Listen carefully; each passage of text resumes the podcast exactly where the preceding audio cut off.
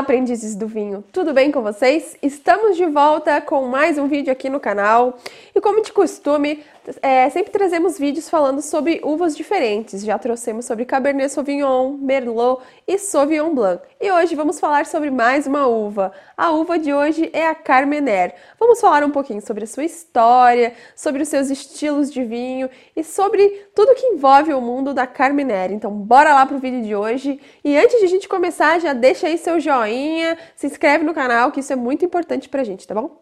Já se inscreveu? Então, bora falar da Carmener. Apesar dessa uva ser muito cultivada em solos americanos, principalmente na América Latina, a Carmener tem sua origem lá na Europa.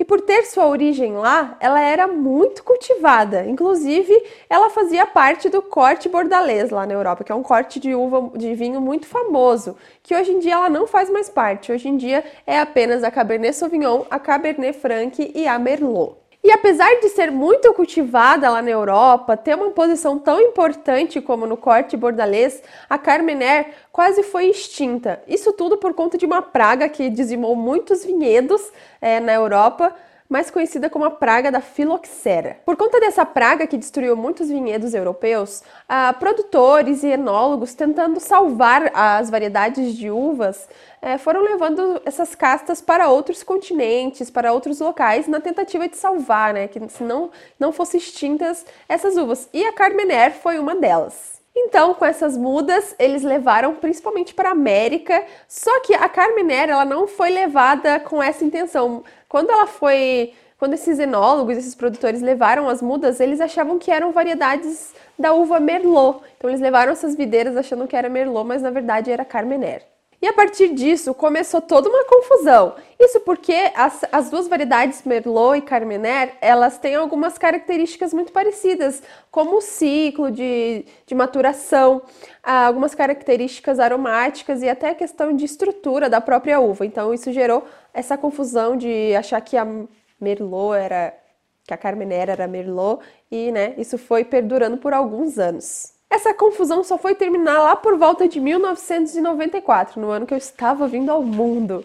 É, aconteceu essa, é, esse fim dessa confusão porque alguns especialistas né, na área de viticultura começaram a desconfiar por que, que no meio de um vinhedo de Merlot algumas videiras estavam demorando mais para amadurecer do que as outras. Então eles foram fazer testes de DNA e descobriram que na verdade não era Merlot, e sim a extinta Carmener. E por conta de toda essa confusão, foi, por, foi por isso que a Carmener não foi extinta. Então ela sobreviveu por conta de uma confusão lá na Europa durante todo o processo da praga da filoxera e a partir disso percebeu-se que a Carmener também sobreviveu por conta da é, situação geográfica do Chile, que foi o, o, principal local onde é produzida essa variedade. O Chile, que é cercado pela Cordilheira dos Andes, Oceano Pacífico e deserto da Atacama, fez com que a praga da filoxera não chegasse até o Chile. Então, a Carmener hoje em dia e há muitos anos já é uma das principais variedades produzidas lá por conta dessa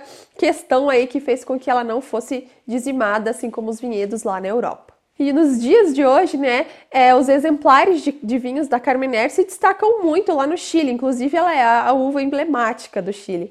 E diferente dos vinhos produzidos com essa variedade lá na França, que lá no passado eram super bem feitos, eram super fáceis de encontrar, hoje em dia quase não se encontra. E não é só no Chile que a gente encontra uva Carmener. Existem outros países produtores dessa uva, como China, Itália, Estados Unidos, Brasil e Argentina. Os vinhos elaborados com a Carmener costumam trazer aromas de frutas vermelhas mais maduras, como também de frutas negras.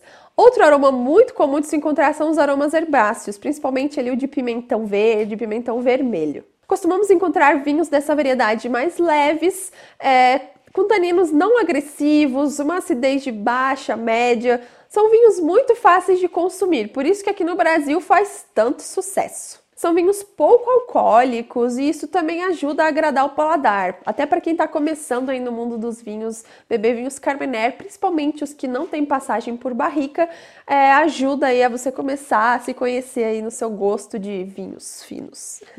Mas caso esse vinho de Carmener passe por barrica de carvalho, ele vai agregar toda a estrutura da barrica e vai também agregar aromas como de café e tabaco. E vai também fazer com que esse vinho tenha potencial de guarda, que ele possa ficar lá alguns anos esperando para você tomar. E se você aí ficou com água na boca querendo provar um Carmenère e harmonizar ele com algum prato, saiba que você pode harmonizar com algumas opções, podendo ser carnes vermelhas, tanto assadas como preparadas de outra forma, massas com molho de tomate, um choripan, que é aquele pãozinho com linguiça, e receitas condimentadas também vão muito bem com vinhos dessa variedade. Então é isso, pessoal. Espero que vocês tenham gostado de conhecer sobre essa variedade, a Carminer, e a gente vai trazer um vídeo provando um vinho popular elaborado com essa variedade. Então já se inscreve aí para você acompanhar o próximo vídeo da gente degustando esse vinho. Não esqueça de curtir, comentar e compartilhar esse vídeo. Um beijo e até semana que vem. Tchau!